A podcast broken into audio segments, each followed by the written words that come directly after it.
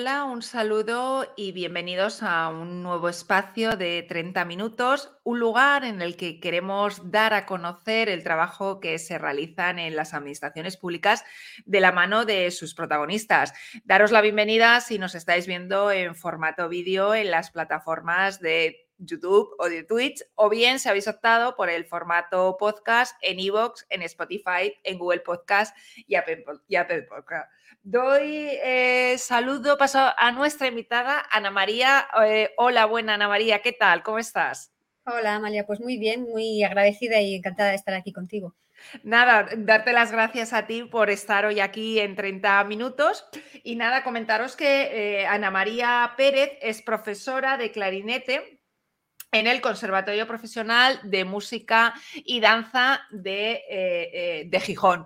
La primera pregunta que suelo hacer a todas las personas que pasan por este espacio de 30 minutos, Ana María, es, eh, en tu caso en concreto, ¿en qué consiste el trabajo como profesora de clarinete en un conservatorio? Pues el grueso de mi trabajo consiste en dar clases a niños que pueden empezar con 8 años y acaban con 18 años, están 10 años conmigo porque tenemos enseñanzas elementales y profesionales, pues darles clases individuales.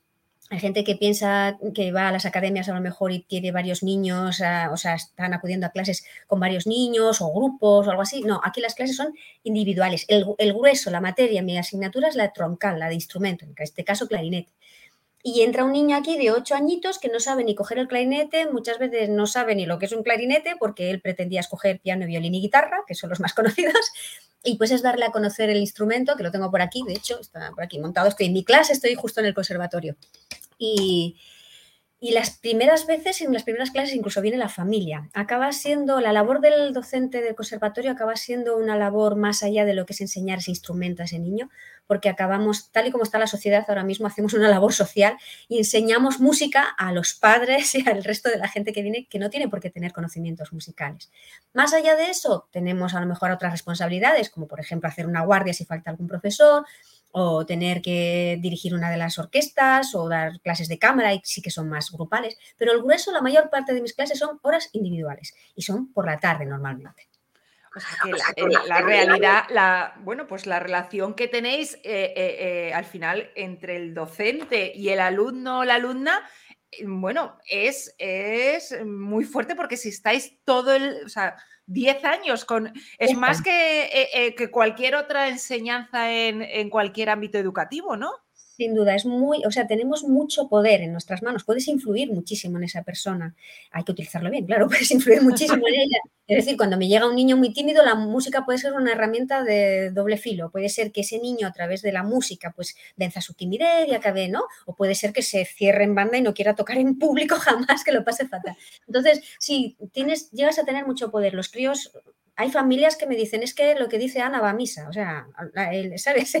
las creencias que yo le transmito a esa personita pequeña que entra en mi clase, o los adultos, que también tengo adultos, tengo mayores, tengo un señor de casi 70 años, una chica también mayor, que, se animaron a empezar al conservatorio, pero musicalmente son bebés, ¿vale? Entonces, la, fuerza con la que tú puedes eh, imprimir tu carácter o tus manías o tus conocimientos o tus gustos o tus creencias sobre esas personas te carga de mucha responsabilidad. A nada que seas consciente de eso y dices, uh, aquí tengo que tener cuidado, ¿no? De, inculcarles todo lo que tú puedas, mm, a la vez respetando a esa persona, esa, casuística que trae esa persona o esa familia. ¿Y cómo es la evolución? Me refiero, eh, ¿los estudios de música cada vez hay más gente o cada vez hay menos gente? Mm, pues, a ver, cada vez yo creo que hay más, aquí en el Conservatorio de Gijón, ¿eh? Yo creo que cada vez hay más gente que se anima a probar a ver cómo es esto, pero cada vez hay menos gente que realmente esté dispuesta a pagar el precio de hacer esto. no sé, los, los, niños ahora están hiperestimulados y entonces es como eh, hago algo con una maquinita y enseguida tengo ¡Eureka! Y solo lo he hecho una vez o lo que sea. Y en cambio aquí, pues el clarinete no va a sonar, o sí va a sonar, pero no todo lo bien que quisiera el niño desde el principio. Mira, este año ha empezado un chiquitín conmigo y es, es venezolano y él decía, Em, es que suena grueso, es que me suena grueso, decía. Claro, él se refiere a que sonaba desafinado, o sea, él tiene idea de cómo tiene que sonar, yo le pongo el ejemplo y suena de una manera y cuando él pone el clarinete suena desafinado. Y bueno, es que hasta que te suene afinado van a pasar unos meses o unos años, Entonces, hay poca gente que luego esté dispuesta a lo mejor a pagar el precio de tener que tener una disciplina y un avance y, una constancia y el resultado se ve a largo plazo. Que, enseguida tocan en la audición, o sea, este niño ya ha tocado, a esta mañana ha estado en el Teatro Jovellanos y ayer también, o sea, que ya, yo, yo, yo lo enseguida lo saco, o sea, aunque sea desafinado, tú sacas ahí, sales ahí, tocas tres notas, pero ya estás pisando el escenario, ¿no? Lo antes posible. Pero sí, yo creo que hay mucha gente que se anima a probar, pero luego hay mucha hay menos gente que esté dispuesta a pagar el precio, incluso las familias, ¿no? Que es muy importante el papel de las familias, claro, los niños no están acostumbrados a, tener una disciplina de estudio constante, no es lo habitual, ¿no? Están más dispersos y tienen muchas actividades y entonces no, no, es difícil. Si no está la familia detrás es difícil. Porque además es un trabajo muy individual, ¿no?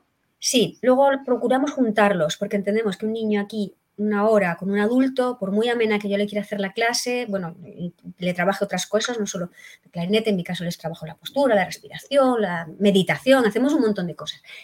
Aún así, pues acaba siendo duro, los juntamos en cuanto podemos con, otros niños, en primero y segundo, y luego en tercero y cuarto ya tienen banda, ya tienen otras clases colectivas donde se juntan y se lo pasan pipa. El que consigue hacer un núcleo de, amistad, yo creo que acaba tirándole más a, completar esa educación, esos 10 años, acaba tirándole más ese grupito que lo que es la música, a lo mejor, o que lo que es, ¿no?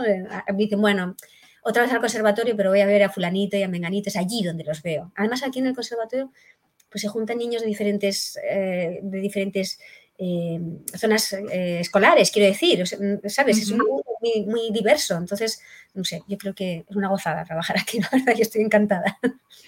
¿Siguen después lo que es la carrera musical, ¿no? Porque llega un momento en el que hay que, bueno, pues se elige entre si son estudios, ¿no? digamos, universitarios o, la, o, tirar hacia la carrera musical.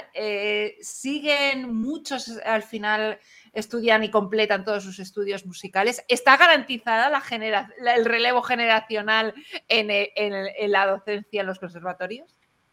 Ah, yo creo que sí, garantizada en la docencia, igual sí, pero no todo lo que nos gustaría. O sea, nos gustaría que siguieran, que siguieran muchos más pero es muy difícil. La gente piensa, sigue pensando que no se puede vivir de la música, que no se puede vivir de las artes, de las artes escénicas. No les culpo, es normal que piensen eso porque estamos en una situación en la que es difícil, pero yo creo que es difícil vivir de cualquier cosa, ¿no? De cualquier carrera. Estamos en crisis en todo, ¿no? Salvo algunas carreras a lo mejor que están como idealizadas y dices, no, no, es que si tú estudias informática o estudias no sé qué, ingeniero de datos, no sé qué, ya, pero bueno, dentro de cuatro años a lo mejor ni siquiera es esa carrera la que va a estar más demandada, el tiempo vuela, o sea, la, sociedad evoluciona muy rápido. Entonces yo sigo apostando que, sí que pueden dedicarse a esto, pero entiendo que las familias están influenciadas por otra vorágine de información y prefieren no apostar por ello. Y los chicos no se atreven, no se atreven. He tenido una alumna hace años que sí que se atrevió a probar las dos cosas, a decir, bueno, pues a mí me gusta la psicología, pero el clarinete también me llama. Entonces se matriculó en primero de psicología y, el superior de clarinete. ¿Y qué le pasó? La incompatibilidad. O sea, es que ahora mismo los estudios, pues nos pasa aquí en las enseñanzas, en los grados más pequeñitos, ¿no?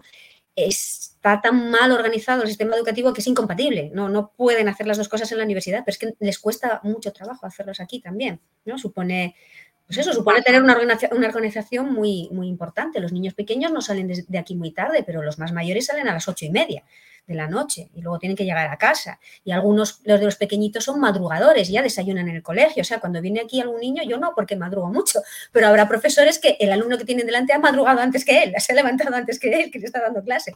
Entonces, claro, eso, eso hay que tenerlo en cuenta. No, no facilita. La conciliación de los estudios no está facilitada por la, por la administración en este caso. Hay mucho que evolucionar en ese sentido. ¿Y los niños que llegan, llegan porque tienen vocación o vienen por los padres? Hay de todo. Mira, precisamente este curso, em, cuando iniciamos las clases, o sea, cuando iniciamos las, los niños tienen que seleccionar el instrumento, eh, las pruebas de actitud y tal, y luego hay un momento en el que eso, seleccionan el instrumento, la mayoría vienen con esos que nombraba, que son más conocidos, pero luego algunos se tienen que conformar con otros, que son los en los que hay plaza, ¿no? Y les hicimos una encuesta a las familias para ver dónde se habían enterado del conservatorio y cuál era la intención que ellos, por qué traían ellos a sus hijos aquí y, qué esperaban del conservatorio. Y la respuesta otras veces era mayoritaria pues eh, por interés, porque yo estoy en el conservatorio, porque me gustaría no sé qué. Y aquí hubo unos cuantos que dijeron, porque mi hijo me lo pidió porque mi hijo os conoció en un colegio o en un concierto o porque, ¿sabes? Entonces eso nos gustó porque, claro, si viene el niño ya con la idea va a ser más fácil, pero la verdad es que la familia tiene que estar ahí detrás. Y hay unas cuantas familias que, uy, perdón, hay unas cuantas familias que nos decían que, que demandaban del conservatorio una, una ¿sabes? No solo vamos a probar lo que te decía antes, sino una cultura, ampliar su, el conocimiento cultural de sus hijos, ampliar mucho más las miras de sus hijos. Eso es muy importante.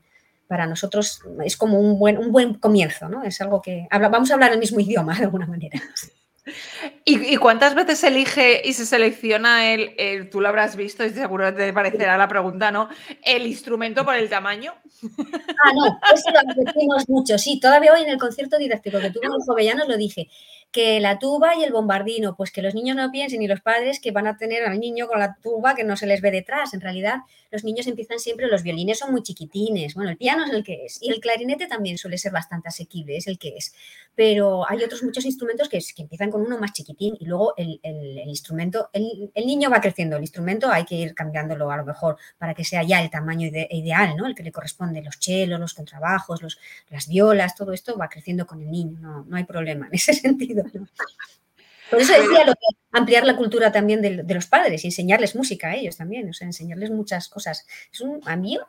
Yo cada vez que me acuerdo de estar años y años, cinco días, dos sesiones por la mañana para escolares, y yo cada vez que veía a mi compañero, yo hacía de narradora, y mi compañero de clarinete explicaba cómo se producía el sonido y mojaba la caña y ponía la caña y tal, y luego los de cuerda, cómo se producía el sonido. Y yo, no sé si es que estoy flipada con este tema de tantos años ya, pero yo es que decía que es que es, que es un milagro lo que se produce aquí en cada uno de los cubículos en los que estamos, en las clases, es un milagro. Yo me siento feliz de poder transmitir ese milagro. O sea, sigo emocionándome cada vez que se emite el primer sonido de una persona, es, increíble. Mm. Qué bonito lo has dicho, Ana María, el primer sonido ¿no? que emite una persona con ese, con ese instrumento, ¿no? Y en mi caso, detrás del niño va el padre. O sea, se lo pongo el, padre que está en las clases, las primeras clases, para saber armar el instrumento y tal. Yo digo, ahora voy a probar, papá. Y el niño ahí todo entusiasmado a ver cómo le suena a él. sí, sí, toda la familia. Y, además, Ana María, tú eres muy conocida también, incluso por. Eres más conocida por tu nombre artístico, Anina Masana, ¿vale? Explica para quien no sepa qué es Anina Masana. Pues verás, Anina Masana es, eh, de hecho es así mi correo, es Anina Basana es que hay un momento en el que, en el que yo ya me dedicaba a la, postura sana y a, difundir la salud, la importancia de la salud en los músicos, que nos pasamos horas y horas tocando ahí y luego nos, duele, nos duelen los brazos, los dedos, los dedos la, la, mandíbula, la espalda, pero pensamos, bueno, son gajes del oficio, nos aguantamos y pista, pero no, no, no tenemos por qué aguantar, podemos evitar, eh, acabamos lesionándonos muchos, entonces Llevaba años haciendo eso cuando me di cuenta de que yo no lo estaba haciendo conmigo misma. Como es, eh, consejos vendo que para mí no tengo. Podía, podía, haber caído, podía haber caído en algo así, pero afortunadamente no fue. Y a partir de ahí, mi correo electrónico antes era Workaholic Music, o sea, músico alcohólico al trabajo. Pues, pues, tendría una traducción así un poco peligrosa, ¿no? Y que me lo dijo una compañía, una alumna, una alumna mayor, me dijo, es que tú eres Workaholic Music. Y ahí lo adopté como correo, en mi primer correo era así. Y luego en ese momento, en ese impasse que dije, a ver, aquí no puede ser, no, no puede ser que postura sana te lleve a ti a sacrificar tu salud, esto no lo estás planteando mal. Y a partir de ahí pensé, vale, pues tienes que ser Anina, porque sigo siendo Anina, Anina la que me conocieron de niño, sigo siendo así, y además soy bajita y tal, un poco más de metro y medio, Anina más Ana. Anina más Ana, más madura y a la vez Anina más sana. Puedes, puedes dar una doble interpretación, ¿no? Entonces ahí está un momento importante en mi vida en el que en el que afortunadamente todavía seguí desarrollando esa, esa, vocación de juntar las dos cosas, la salud y la música y difundir algo tan importante para mí. Sí, porque tienes un proyecto que es el, el proyecto de, bueno, pues de postura sana. ¿En qué consiste este proyecto? Pues verás, cuando eh, postura sana nace después de reeducación corporal, que es una asignatura que doy aquí en el conservatorio. Como decía, podemos dar más, más materias. Reeducación corporal solo la cursan en, cuando ya llevan aquí nueve o diez años, en los dos últimos cursos. Y yo me di cuenta de que los alumnos, yo les explico cosas muy básicas, cómo levantarse, cómo sentarse, cómo, de la cama, por ejemplo. Y ellos me decían, Jolín, si esto me lo hubiesen explicado primero, porque les explican cómo coger el instrumento bien, los profesores, mis compañeros, hacemos el trabajo bien, pero luego hay muchas cosas, los críos ya nos vienen, y ahora nos vienen con las maquinitas y con el cuello y con el móvil, o sea, nos vienen ya, mm, se desahucian ellos mismos. No, no, es que a mí me duele la espalda porque yo ya estoy así. No, perdona, tienes mucho que recorrer todavía, tienes remedio, ¿no? Entonces, eh, en esa asignatura me di cuenta de que era muy tarde. En quinto y sexto de profesional era muy tarde para abarcar a esos chiquillos.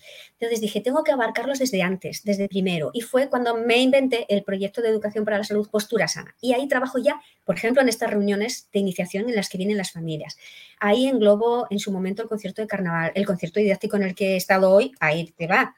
O sea, me he metido cuña publicitaria, nada de tacones, descruzar las piernas, las, las pantallitas, cuanto menos tiempo con ellas, mejor. Salud digital, ahora estoy incluyendo también, ¿no? Un montón de cosas que me parece importante aglutinar.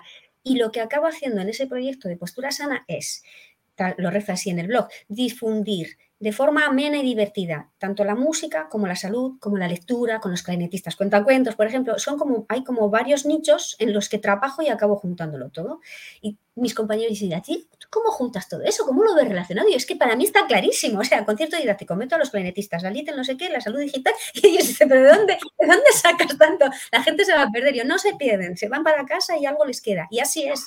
Muchos alumnos después me vienen, oye, es que quiero hacer el TFM, es que quiero hacer no sé qué, y aquello que habías explicado una vez, no alumnos míos, una, una vez que pasaste por la clase de coro y nos dijiste que, que estábamos mal sentados, me gustaría, ahora que estoy acabando superior de piano, me gustaría que, que, me dieras unas pautas que quiero incluir esto. O sea, me parece que acaba teniendo, acaba teniendo su pozo. Con el tiempo, a lo mejor, no inmediatamente, pero acaba teniendo su pozo.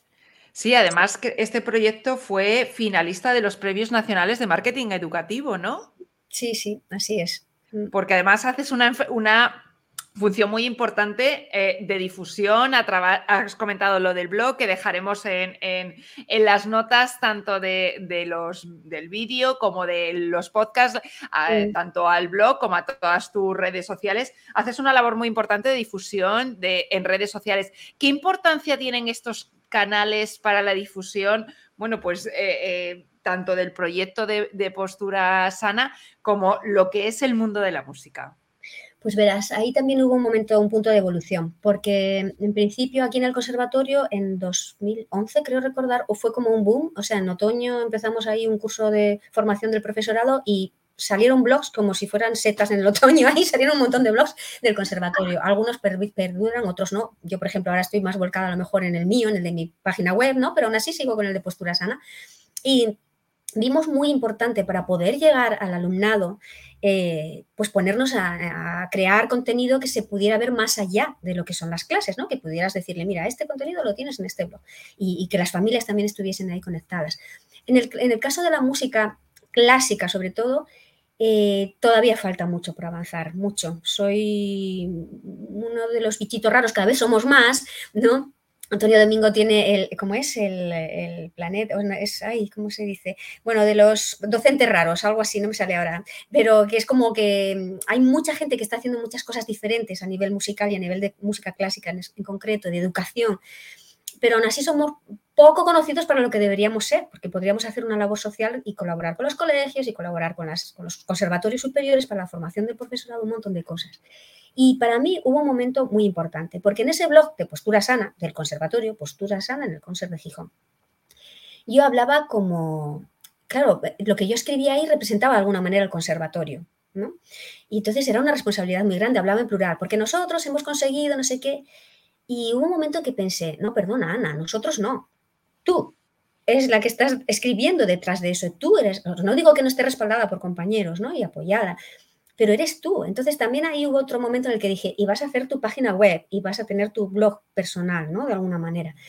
Porque, mm, por un lado, la responsabilidad de poner mi cara y mi voz y mis, y mis pensamientos y mis creencias como que es la del conservatorio, era un compromiso importante, pero por otro lado, bueno, pues cuando escribo en postura sana, escribo como corporativamente, si quieres, y cuando escribo en Anina más sana, pues es de otra manera, ¿no?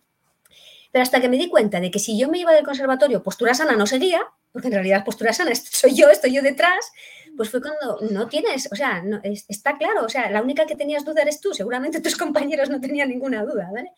Y yo quería, me gustaría animar a otras personas que seguro que están en la, administración pública y que tienen esa disyuntiva, ¿no? De soy, soy funcionario, pero a la vez tengo vida propia, y soy funcionario, pero a la vez tengo pensamientos propios. Y, y si, y si consigo volcar lo bueno, sin personalizarlo, no sé si me voy a explicar bien, pero si consigo volcar lo bueno y toda esta pasión que me mueve mi, entidad, en este caso el conservatorio, se va a ver beneficiada por ello, ¿no? No solo beneficiada a que voy a captar a más alumnado, que puede ser, que puede, puede, haber quien piense que solamente es eso, que sí, que se traduce en eso, ¿no? Porque soy una buena comunicadora. Esta mañana me decían en el teatro el programador, Ana, qué buena comunicadora eres. Yo, gracias, gracias, Toño, muchas gracias. Pues eso, soy comunicadora y acabo atrayendo a la gente. Luego aquí cada uno que se arregle como pueda, ¿no? O sea, si se encuentra con otro profesor que no está muy comunicador, pero bueno, que le explique bien el instrumento.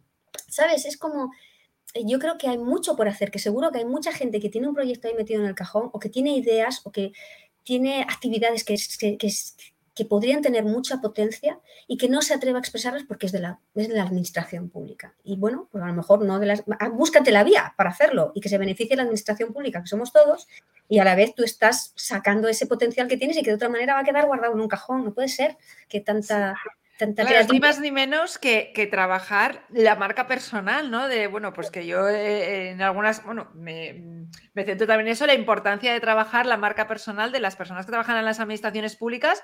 Eh, en tu caso es un ejemplo eh, clarísimo y además lo llevas una marca personal, bueno, pues yo creo que, que modélica para hacer, para, para bueno, pues como ejemplo y, sobre todo lo que dices, ¿no? Que le beneficia tanto a, la persona como a la institución y además tú eh, consiguiendo algo que es la especialización ¿no? en, un, en un ámbito eh, eh, como es el tuyo, unir dos cosas como son el deporte o la, o, la, vida sana con la música, ¿no? Con, con, todos esos ejercicios que haces hipopresivos del diafragma, etcétera, ¿no? Sí, bueno, lo del diafragma, los de los hipopresivos también fue un descubrimiento. Otro, es que, claro, soy mayeruca ya, entonces ha habido como varios puntos ahí que han sido decisivos. Y sí, lo de los hipopresivos ha estado muy bien porque, bueno, ya lo había sentido antes. Entre la música y el deporte yo veo muchas cosas en común. Entonces, cuando de mayor, de 42 años, me puse a correr, eh, dije, ay, mira tú, pues es que me pongo igual de nerviosa antes de una carrera que antes de un concierto, se me activan, ¿no? Se me activa ese gusanillo de... Y, lo mismo que preparo las cañas y todo el material y qué ropa me voy a poner, porque en este concierto voy a, ¿cómo voy a ir? Me voy a mojar aquí en Asturias, no sé qué. Pues lo mismo digo, que voy de cross, que llevo la ropa para cambiarme. Es, es, como lo mismo, preparo los clavos, qué número de clavos preparo. Es, lo veía todo tan igual que como antes. O sea, cuido mi alimentación, pero antes de un concierto o antes de una carrera especialmente. Y otras veces digo, ¿por qué no comeré yo así siempre? Pero no, supongo que no, que sería a lo mejor demasiado exigente, ¿no? Pero, pero sí, lo veo todo muy enlazado. Es, otra de las cosas que mis compañeros dicen que, que acabo enlazándolo todo, que lo veo todo interconectado, sí, sí, el deporte.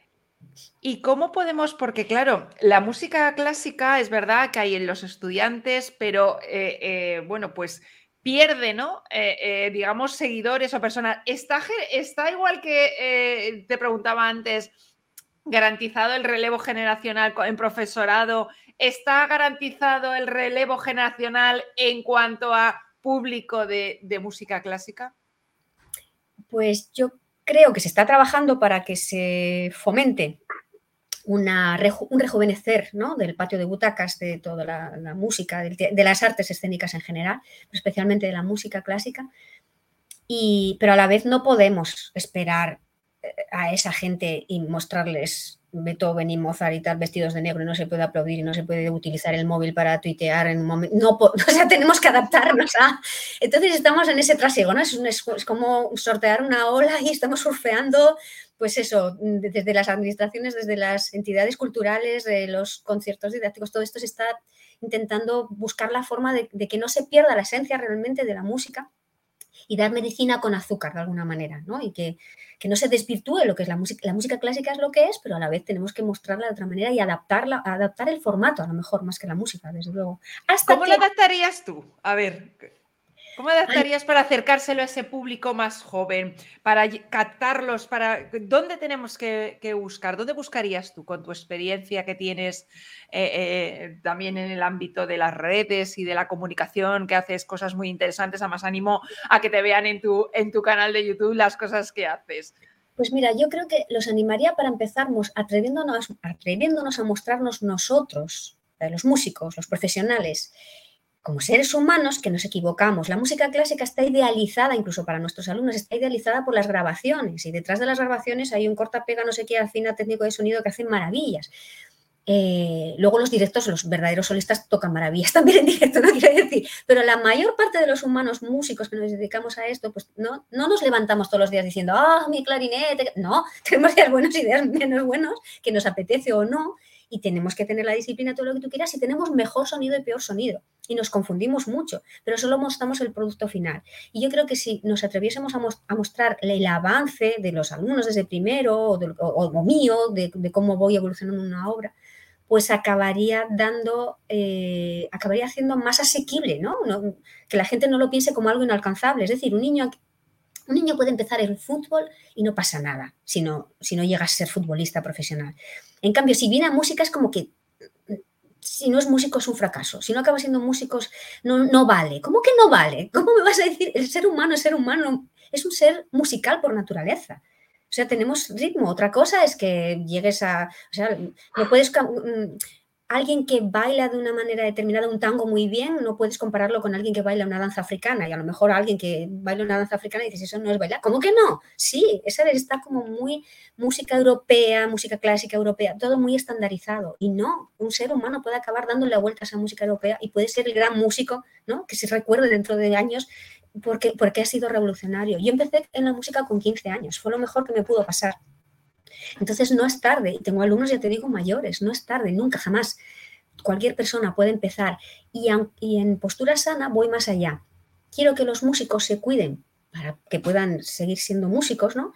Y quiero que los que no son músicos, que no se atreven, que se conforman, entre comillas, con ser melómanos, se atrevan a tocar un instrumento, a hacer música y a equivocarse y a, intentarlo otra vez de nuevo y, que aprendan a hacer los primeros pasos, que, que vivan realmente, que se atrevan a subir a un escenario, esta mañana compartía el didáctico, era con el coro más que jazz. Hay mucha gente mayor ahí que hacía sus pinitos cantando y ahora tiene sus ensayos y sus conciertos y, vive la magia del escenario desde, ¿sabes?, en primera persona, no desde el patio de butacas, ahí arriba. Yo creo que todos, lo mismo que todo el mundo tendría que pasar por el equipo directivo o por la asociación de vecinos, ¿sabes? Por los puestos de mando, todo el mundo tendría que pasar por un escenario, por lo que supone llevar una obra de teatro o un espectáculo a flote. Yo creo que nos haría mejor seres humanos a todos. Sí, ¿no? porque cada vez hay eh, más estudios que hablan de los beneficios que tiene la música, incluso con las personas cuando tienen Alzheimer. Eh, lo último que recuerdan, ¿no? Eh, es la música, ¿no? De que, esa no se les olvida y les evoca esos recuerdos de, de cuando eran, ¿no? La importancia que tiene la música, ¿no, Ana María? Sí, Así es, y, quedará mucho más por descubrir. El cerebro se está como los descubrimientos del cerebro se están desarrollando ahora, ¿no? Está en plena ebullición y a nivel de la música seguro que, que, quedarán muchos descubrimientos por hacer y que nos ayudarán a hacer mejor nuestra labor como profesores, quiero creer, para que estos pequeños tengan un buen recuerdo de esa música con la que empezaron, sí, sin duda. Y que llegue al conjunto de la sociedad, ¿no? No solamente que eso, sino que sea extensivo y que, y que lo que tú comentas, ¿no? Que no tengamos miedo a, que no tenemos que, ser grandes ni clarinetistas ni violinistas, sino que, bueno, pues podemos tocar, pues, pues como igual que vamos a jugar o a correr en amateur, ¿no? En, una carrera, ¿no? Eso es. Yo recuerdo a veces que voy en el coche y ponen, yo qué sé, la Sinfonía número 5 de, de Tchaikovsky, que la toqué con la Jospa, que en su momento era estudiante, y se me eriza la piel y, me, eh, alguna vez mis hijos, pero ¿por qué lloras? Porque me emociono, porque me hace recordar y vivir cosas que, sabes, que van mucho más allá de la música. La, música te, nutre de una manera física y emocional y, mentalmente, te amueve el cerebro de una manera que no se tendría que perder nadie. Yo, yo creo que por eso me entrego con tanto entusiasmo, porque la música, el teatro y en este caso ahora el deporte me han aportado tanto como ser humano que cómo no lo voy a difundir para que todo el mundo lo descubra. No todas las tres cosas si quieren, no, pero alguna por lo menos sí. Pues Ana María, muchísimas gracias por habernos acercado eh, el, trabajo que realizas como profesora en el Conservatorio eh, de Música y Danza de Gijón, por todo ese proyecto de postura sana y por esa pasión por la música que, transmites eh, por todos los poros, yo creo, de tu piel. Gracias, gracias a ti, Amalia, por, porque de alguna manera te haces eco de todo esto y me ayudas a seguir sembrando mi lema que es mucha música y mucha salud. Y que estos últimos tiempos ha cobrado todavía más importancia ese lema, sin duda. Sí, sin, sin ninguna duda. Pues muchísimas gracias, Ana María, por haber estado en 30 minutos y gracias a las personas que, bueno, pues habéis visto esta entrevista en formato vídeo o bien si habéis optado por escucharla en formato podcast. Pues un saludo y hasta una próxima edición de 30 minutos.